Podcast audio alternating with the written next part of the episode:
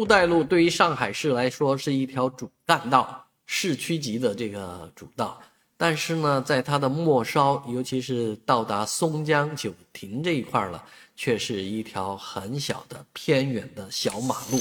啊，这个其实这个路并不宽，然后呢，呃，还交通非常的繁繁杂，因为旁边就是二手车市场。这个是二手车市场已经存在了多年，很多年了，所以这条路，呃，我走上去的人都叫叫苦不迭啊，非常的难走，尤其是两区交界，松江区和闵行区交界的这个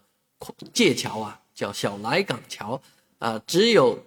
就是两个车道来去各一各一根的车道，哎，这个确实是很伤人啊。啊，两路都是宽路，结果到这儿啊，长梗阻啊，这个瓶颈，这一下变一根车道，所以是开上去是蛮困难的啊。这所以这个地方是常年的堵点，而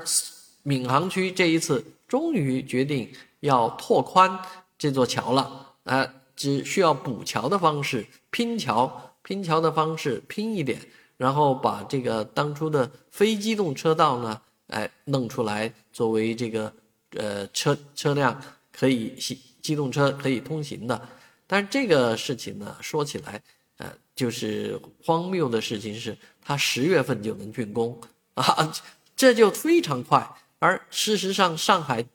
以前解决这个断头路啊不好解决，但是断头路之外还有这么多的这个瓶颈路，也都是因为两区交界长期得不到解决。事实上。呃，这么快就能解决的事情，为什么不不早点做呢？啊，相应的呃类似的这样的道路还有多少？能不能也相应的采取一样的办法，让瓶颈不再瓶颈啊，瓶颈成为通途呢？